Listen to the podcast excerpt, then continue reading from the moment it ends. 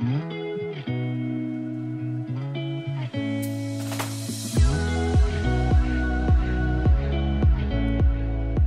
大家好，欢迎来到 Annie 爱情急诊室，我是 Annie，你的爱情诊疗师。在这里，我会解答大家在感情上遇到的疑难杂症，陪你在爱情里成为更好的自己。喜欢我的节目，欢迎到 Apple Podcast、Spotify 给我五星评价，也可以小额赞助我们，支持我持续带来更好的创作给大家。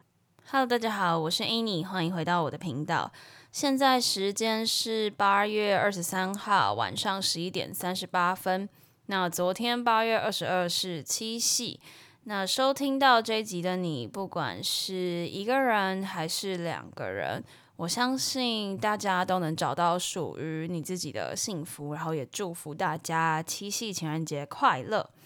其实呢，我在昨天就已经先录了这一集，但是我录之前跟录之后都有进到社群的 Live Talk 跟大家讲话。那讲着讲着，加上今天一整天的思考，我就在想啊，这个主题我好像应该要再把它讲得更精确一点。那今天想要来跟大家分享的就是关于感情当中的表达能力。那为什么会想要做这个主题呢？其实是一直以来都会有人问我说，怎么聊天，或者是怎么样去让对方知道你心里在想什么。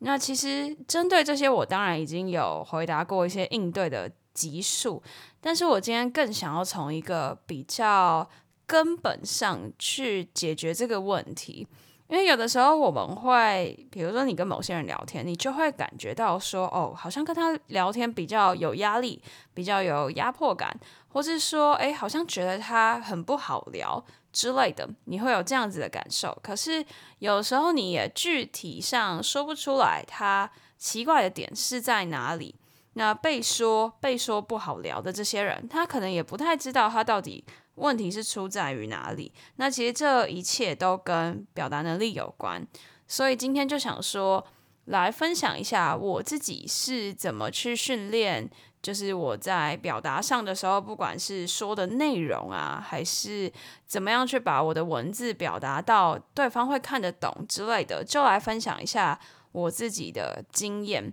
那我想要说的就是，这个表达能力呢，并不仅限于口说，并不只只限于就是你嘴巴上说出来这样子，包括你的文字讯息上的啊，或者是你寄信啊，或者是说呃你实际与对方交谈，或者是你表达你自己的意思等等的，这些其实都算是表达能力的一环。那呃。有个成语叫做“言之有物”嘛，就是代表说你的讲话有一些内涵。那这个“言之有物”的“言”，其实并不只限于就是口说，那你写出来的也算是一种表达。那我自己的感受是，我觉得讲跟写是呃相辅相成的。当你今天把你的说话练得好，那相对的，你的写作应该也会提升。那今天你能够把你的写作练得好，那呃，相对的，你的口说应该也会逐渐的提升。我们现在就是都说，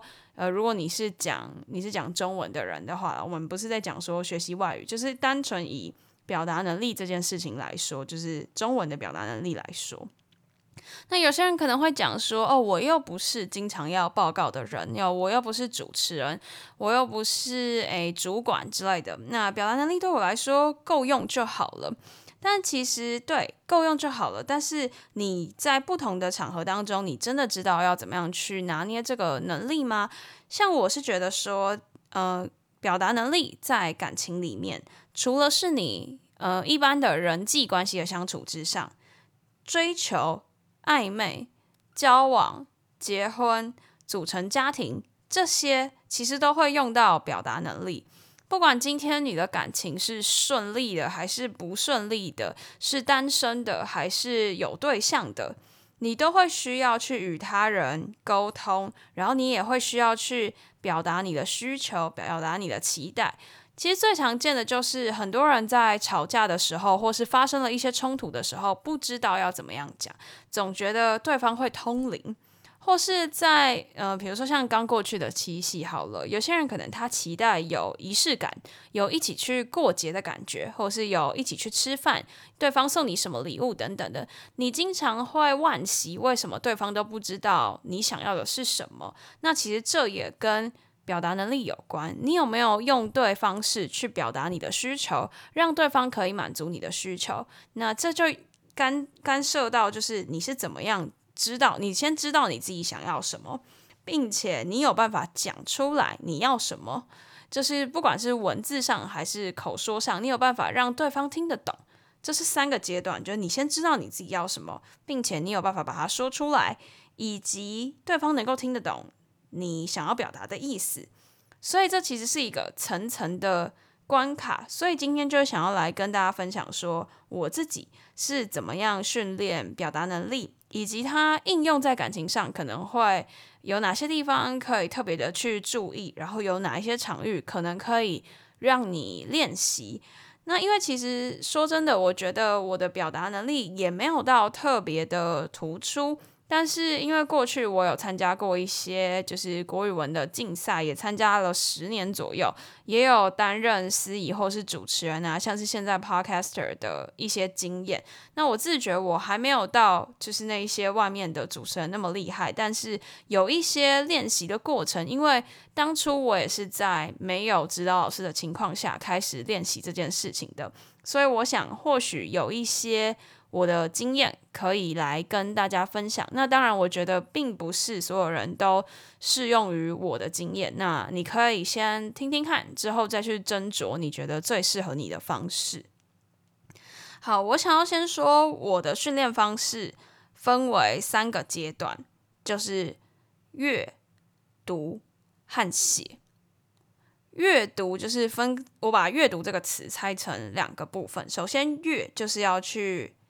Read，你要先去看一些东西。那其实，在我小时候，因为那时候手机什么的都还不太流行嘛，然后网络啊、电脑也不是每天都可以接触到的东西，所以那时候我选择的方式是看报纸。那在看的这个过程当中，你就会去了解它的意思嘛，去读懂它的意思。然后我会看国语日报，就因为小学的时候嘛，大家大家都教室都会有国语日报。我记得我们家有没有订，我忘记了，反正学校一定有。那那时候我就是看这些字，并且你在阅读的时候也把它用嘴巴读出来，也就是我刚刚讲的第二个读的部分。那这样子一来，当时我是因为要训练朗读比赛，那你就可能没有没有那些范文可以让你读嘛，因为以前可能就是。读课本里面的文章，可是这很少，我要练习的素材不够，所以我就去读国语日报，或是我们家里面有的一些报纸啊、杂志等等之类的。除了是你看过去之外，你也要用嘴巴读出来。那你可能会说，哦，我又不是要当主持人，我也不用练习字正腔圆，那我为什么要用嘴巴去读？你可以想想看哦，有些时候我们是不是觉得没有断句的文章、没有断句的讯息、没有断句的长文很难看得懂？那这就是因为你没有去掌握它，其实读起来的时候它的换气是怎么样的。其实我们怎么样去标那些标点符号，除了是文意上的通顺之外，你。跟你念出来的感觉也有一些些关系，因为当我们看不懂一个东西的时候，我们是不是会习惯性的用嘴巴或者是在心里读过一次，到底这要怎么念，到底它要怎么样断句，怎么解读？所以嘴巴念一遍，它的用意对我来说是知道我要怎么样在呃表达清楚文意的情况之下换气。那这也就取决于这个句子它是怎么断句的。所以，当我在读东西的时候，除了是我看过去理解它的文意之外，我也会用嘴巴把它读出来。好，那阅的重要性就是在于，你除了是训练你看东西的能力、看字的能力之外，同时你也是在吸收一些知识的精华。所以，你看什么东西就变得还蛮重要的。我觉得选择看。一些好的内容也蛮重要，像是如果说推荐的一些平台的话，我其实蛮推荐报道者这个媒体他分享的一些文章。那因为其实现在大家的时间都非常的细碎，所以像是短影音啊这种比较短的，或者是一些内容农农场，然后短标题吸睛的那种标题的东西就越来越泛滥。那那些东西的文体本来就是比较短一点，然后它的资讯可能也是浓缩再浓缩，精华再精华，那你可能就没有去了解到这个事情的全貌。那在媒体试读的能力还没有培养出来的时候，如果你平常阅读的呃文本都是从这些平台去搜集的话，那可能会影响你对于阅读能力的提升。我觉得呃，如果你想要培养一些，就是你真的是有。呃，充实到自己，然后让你自己可以讲出一些内容的时候，或许可以去练习看一些比较稍微长一点点的文章，以及有在针对特定主题去比较深入描描绘的一些文章，因为。呃，像是如果看一些网络新闻或者是短影音，它呈现为了要吸引眼球，它呈现的资讯通常是比较片面，而且比较短的，你能够了解的其实有限。那其实阅跟读这个，其实它除了是在训练我们，就是如何去把一件事情描述好之外，还有就是除了要训练你怎么样去断句，把一件你想讲的东西讲得清楚之外，它其实也是在扩充。你的内涵，让你能够言之有物。所以对我来说，就是除了是你要去练习这件事之外，你所选择的媒介，可能也可以稍微留意一下。因为现在其实大家，我也会啊，我也会滑手机，我也会看短影音，但是我也会保留自己去读一些比较长篇的东西的时间。就我还是会保持看。纸本的书籍呀，然后保持去阅读一些长篇的报道等等的，即便在呃我很忙碌的情况之下，我还是会留下一些时间去阅读这些东西，因为我知道。你就人本来就是用进废退嘛，你越来不去，越来越不去看那些东西，那久而久之，你会发现你好像很难，就是再去阅读这些长的东西了。可是它之所以，比如说某些古典小说之所以经典，之所以能够流传到现在，也是有它的原因的。那你有没有办法持续再去吸收一些真正好的内容？那这也是必须要去练习的，因为像现在其实很少人，可能比较少人在看纸本的书，大部分的人，甚至像那些电影的精华，为什么会那种影片会那么红？可能也是因为大家已经没有那么多时间去吸取那么长的内容，然后包括你可以想想看。像现在呃大学毕业的人有多久你没有用笔写字？那你要你要写出一个，比如说你要写卡片好了，你可能都脑袋一片空白。像我这一次在帮大家写传情的卡片，很多人就是。会跟我说，诶，他不知道从哪里写起，等等之类的。那有时候就是你太久没有去用它，你太久没有去阅读，你太久没有去写，你太久没有拿笔写字，这些事情都会让你对于呃这件事很生疏。可是偏偏阅读写都是你每天都会用到的能力，即便它的载体从实体变成了线上，即便它从你写信变成了写 email、发 line 或是发文，即便它的载体改变了。它的本质还是不变的，你还是必须要去做文字的创作，或是你还是必须要做一个口语的表达，所以本质是不变的。所以，那你怎么样去让你自己的资料库更有内涵，你更有东西可以去讲，这就变得很重要。像其实我也我也觉得我最近就是拿笔的次数越来越少，不过就是后来我还是有靠写卡片给大家，或者是像这一次我在写这一集的大纲，我就特别用笔来写，因为我想要去感受一下你在写字的当下回馈到你脑袋里的那个感觉。那我觉得这个真的是可以透过练习而来达成的，这样子。那有一些人可能会跟我说：“哎呦，哎你你这个方法太慢了啦！你是从小就开始练习，那当然你会觉得哦，这慢慢累积，慢慢累积，然后你就可以拿出来用了。”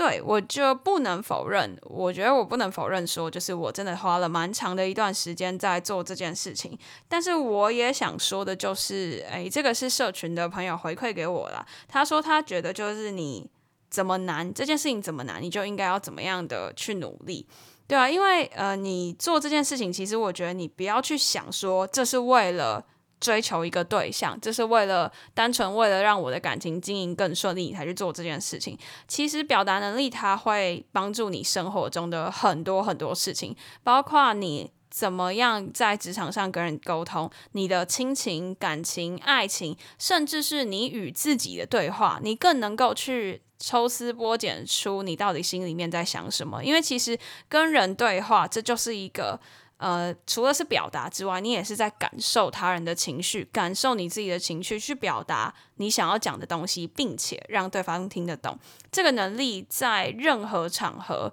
一定都会用得上。那呃，当然也有一些网络上不乏，你也可以看到一些速成的方法。但是我觉得就是选择适合你的方式吧，因为。每个人的学习历程，每个人的学习方式都不太一样。那我今天就是分享我的方式。那当然我知道网络上也有很多人分享其他的方式，那就是选择你觉得你适合的。因为曾经我也看过有些人他选择了不是那么适合他的平台，然后他没有用。正确的方式去消化吸收那些内容，因为比如说上来分享的人，他可能都是讲他自己的经验嘛，比如说他有一个怎么样的 SOP，或是他有一个怎么样的公式，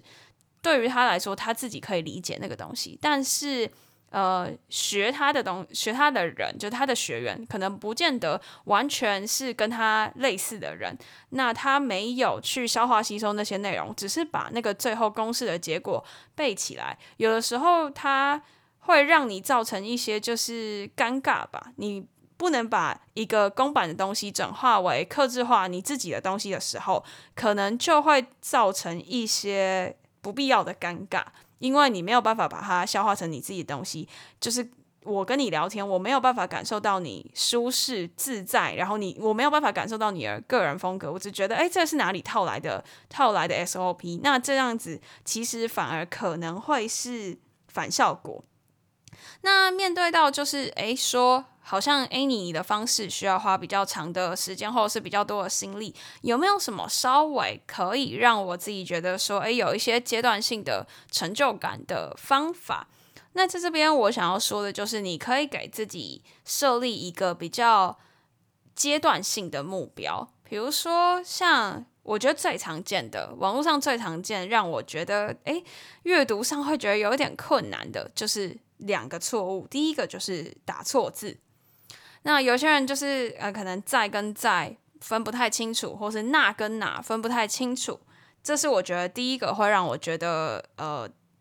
就是阅读起来很困难的一个障碍。那第二个就是断句，因为像有些人他可能就是会用 Enter 来换行，或是有些人就是莫名其妙会多打一些空白，或是该空白的地方不空白，然后。不该空白的地方在那边空白，那你就会觉得，诶，所以这边是要断开念吗？还是怎样？你就会看不太懂。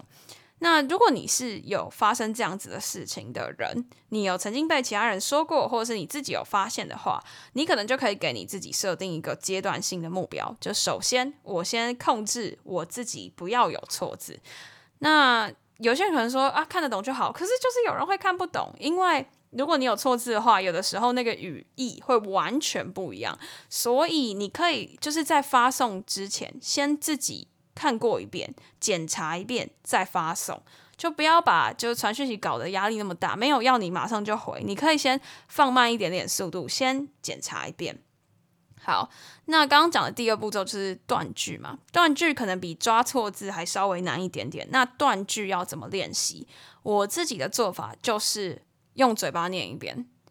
因为你就把它想象成是你要用嘴巴讲的方式来让对方听得懂。那基本上我刚刚有讲嘛，就是说话和写字其实是相辅相成的。当你今天读过去，发现这个断句是 OK 的，那基本上你把它转换成标点符号，再就是标点符号的断句，再传送给对方，这个出错的几率也会大幅的降低。所以，像如果是对于你可能发现你比较不会表达你自己的想法的时候，你可以先至少不要有错字，以及你在断句的时候是符合你讲话的那个就是 tempo 的。所以，那这个错字跟断句的分别解决方法就是阅读过去检查一遍，以及嘴巴读过去顺一遍，这样。那在你完成这些之后，我相信你应该可以看到一些阶段性的改善。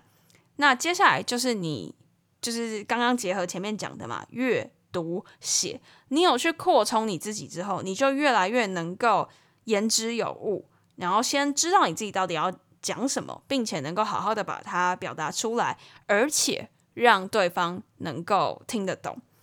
这是一个就阶段性的目标。我曾经有带过国小和高中的国语朗读和演说的家教。我也是这样子去教导他们的，那他们也都是初学者，或许他没有办法在一开始就得到很好的名次，或是呃改变非常非常的多，但是至少我用这样子的方式去告诉那些小朋友，家教妈家教小孩的妈妈，他们都有跟我说，就是呃他在比如说我教他的是演说，可是后来发现他在写作的时候也都有提升。那我觉得这就是一个相辅相成的过程。那其实像我教那个小朋友，好像也才教一个暑假吧，就差不多七月到九月这样子。然后我就发现他其实真的有蛮大的改善，所以我相信你们也可以。好，那刚刚讲到说三步骤嘛，阅读写，最后一步骤写是什么？我相信要平白无故的去产生一段内容，其实对有些人来说是有难度的。就像那时候写七夕的卡片好了，你要单凭有些人单凭别人的字介，好，一样都是一百字的字介。有些人可以洋洋洒洒写个一百字的回复给这个人，但有些人就是连挤出个二十字，可能都觉得诶，好像不知道要讲什么。那当然。呃，要要说什么是你个人的自由啦。但如果说今天你说你要写一段能够表达你清楚表达你想要传达的东西，你却觉得很困难，这个时候要怎么做？怎么练习？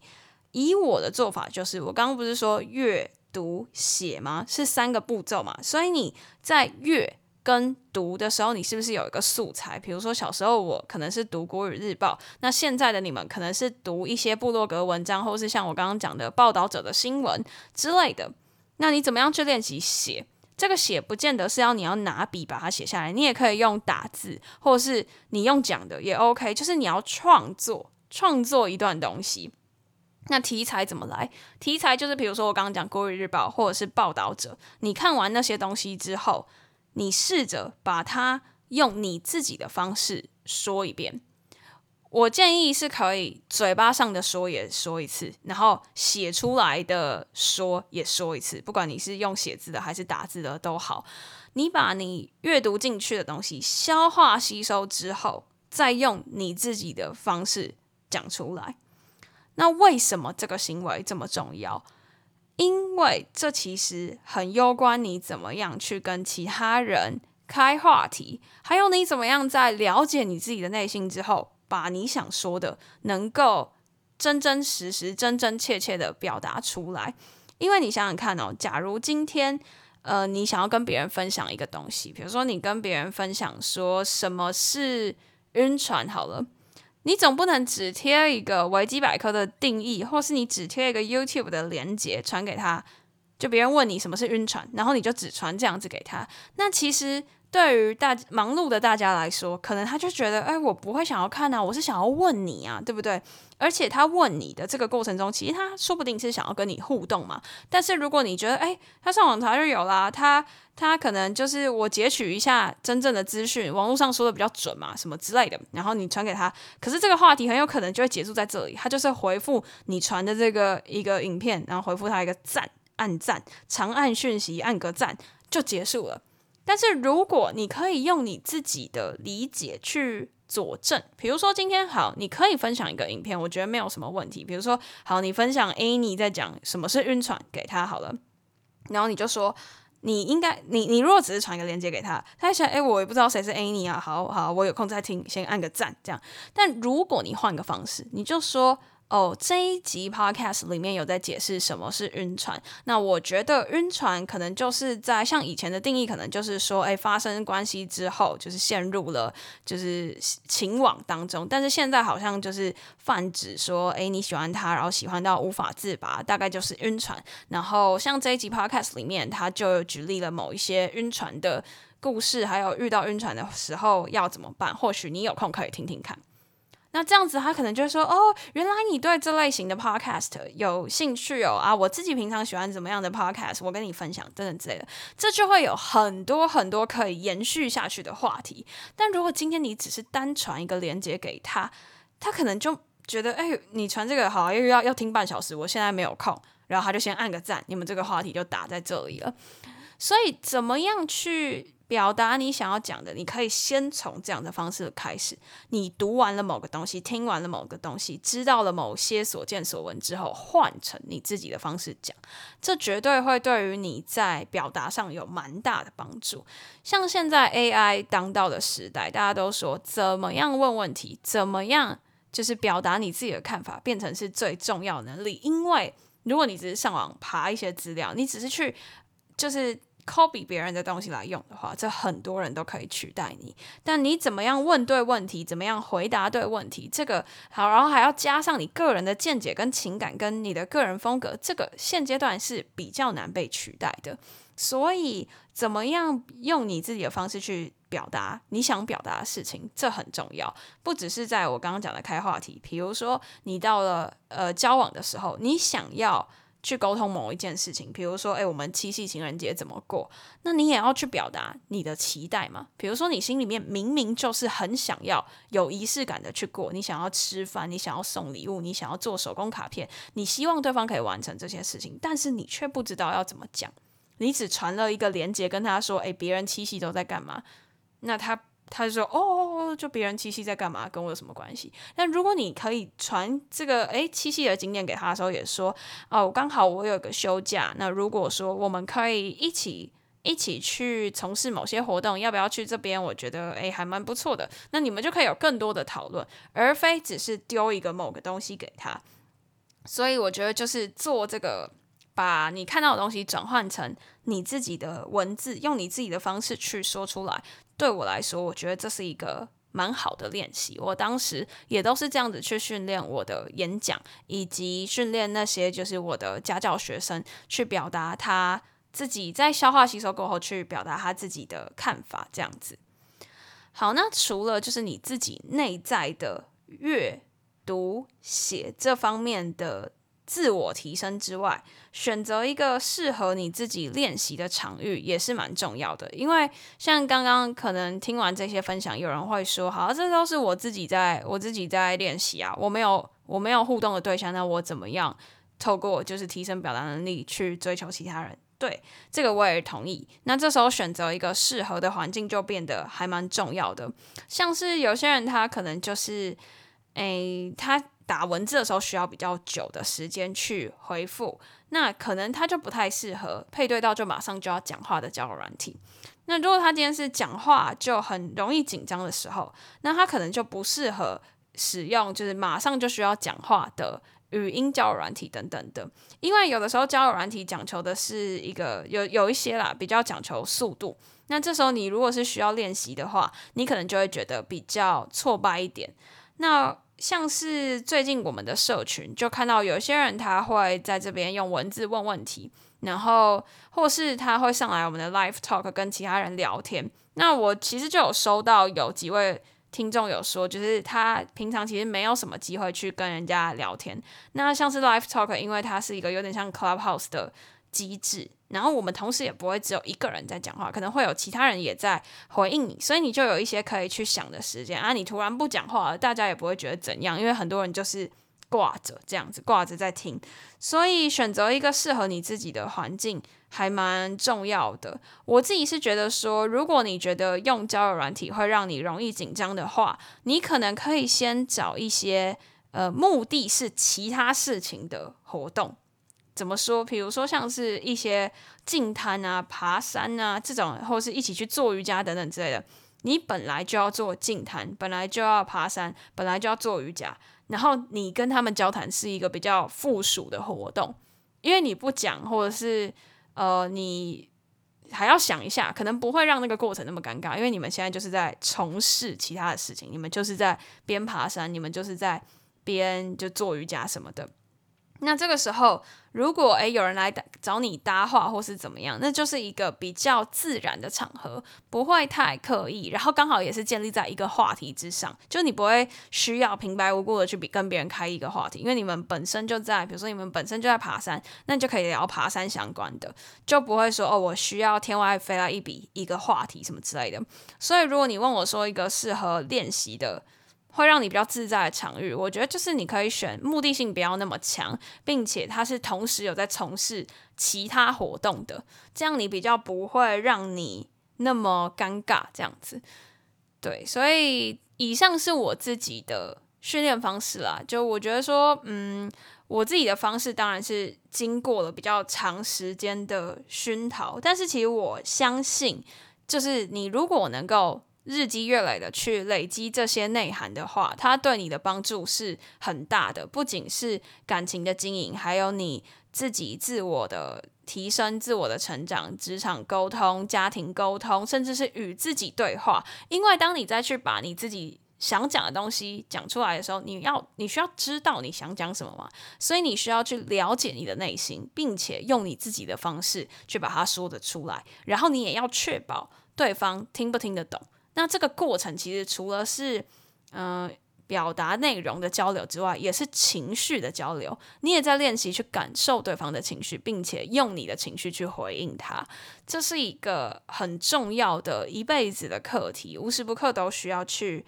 学习的。那如果你搭配一个练习的场域，你也可以定期的去就是检核自己的。成效就当然除了自我提提升之外，你也可以搭配一个友善的、健康的、适合你的练习场域，慢慢的去把这个能力叠起来。这样子，就我觉得，嗯，有些事情不见得是当下就显而易见的。当你不要放太多得失心在上面，并且慢慢的去培养这个能力的时候，到了某一天，你回头看。你会很感谢自己有花这些时间来堆叠，因为其实我小时候也不知道我会当 podcaster 啊。那这个能力其实也是从小到大慢慢的去累积起来的。那总有一天你会发现自己真的不太一样了，而且呃，我相信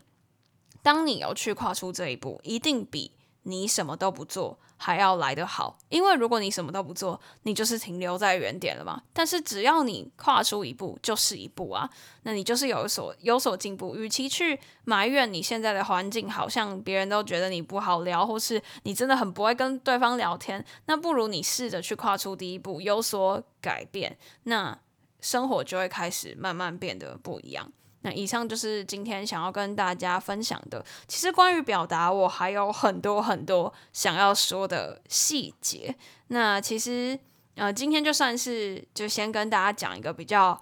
大总览的概念。如果你真的觉得诶这个不错，你想要再深入了解更多，或者是我们也可以去讨论看看，如果大家都想要训练表达，我们可不可以可不可以怎么样去帮助彼此，然后帮助彼此去练习，然后建立一个友善健康的空间，可以再跟我讨论看看。因为其实我真的觉得这件事情还蛮重要，但是我还在想一个让大家都可以一起去练习的方式。那如果你觉得今天这一集还不错，也也就是欢迎你分享给一些你觉得需要这个。资源的伙伴，那如果你也有想到一些 idea，可以让我们大家一起来练习，互相帮忙的话，也欢迎留言告诉我。那今天的节目主题就到这边告一个段落。那在进入 Q&A 闲聊时间之前，别忘了追踪我的 IG Any 你的爱情诊疗师，在那边会跟大家做一些日常的分享啊，也会跟大家有一些问答互动等等的。想要更了解我的话，欢迎追踪我的 IG。那另外呢，如果你正在为情所苦，可以加入我的 LINE 匿名社群，这是一个匿名的群组，那大家都会在里面互相交流、提问、讨论等等的。或许你现在遇到的问题，有人过去有这样子的经验，那就也可以给予你帮助；又或者是你自己的经验，也有可能帮助到其他人。那链接我都会放在下方的资讯栏，欢迎大家加入。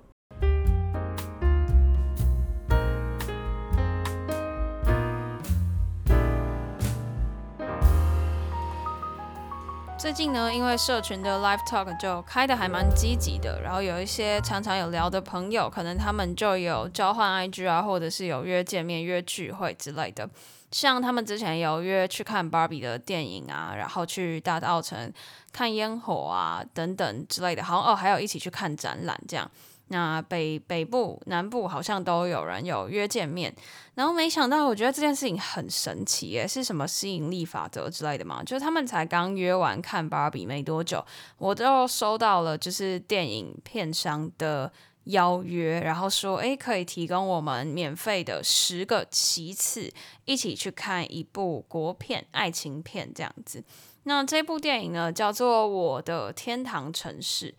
它是一部在讲说离家追梦的故事。那这个故事就讲述了为了一个梦想的生活，然后男女主角他们来到了一个看似好像很美好的天堂城市，也就是纽约。那大家也知道嘛，就是呃，台湾人要过去美国生活，其实是还不太容易的。就是不管是你要争取到可以在那边居住的权利啊，以及你要适应文化的差异、语言的代沟等等之类的。那在这个逐渐适应以及追梦的过程当中，他们的友情、爱情、亲情的互动，让他们逐渐去了解自己真正想要的是什么，这样子。这一部片预计是九月十五才会正式到电影院当中播出，但是我们可以免费观看的场次是特映会，就是在还没有正式上架到电影院之前就可以抢先看的特殊的活动。这样，那我们有总共十个名额，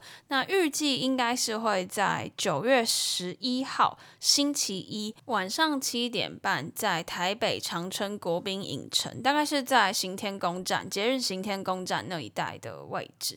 那这十个名额呢，会是完全免费提供的。如果你有兴趣想要和我们社群伙伴一起看电影的话，欢迎到 IG 私讯我来报名，因为名额有限，所以如果想要一起去看的话，可以早点告诉我。那也可以就是加进我们的社群，先参与一下大家的 live talk，然后可能跟一些诶已经有约过见面的人稍微混熟了一些之后，然后你再去参加也 OK。毕竟距离电影上映就是那个特映会的时间还有一段时间嘛，大概还有半个月，所以可以就是先进来 live talk 跟大家聊聊天啊，然后有缘也可以一起去看电影这样子。